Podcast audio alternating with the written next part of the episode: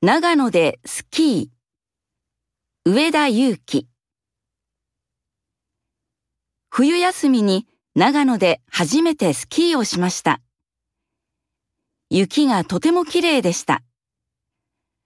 でも、スキーは簡単ではありませんでした。とても難しかったです。もっと練習します。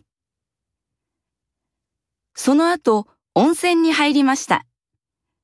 気持ちが良かったです。美味しい蕎麦も食べました。長野はとてもいいところでした。また行きたいです。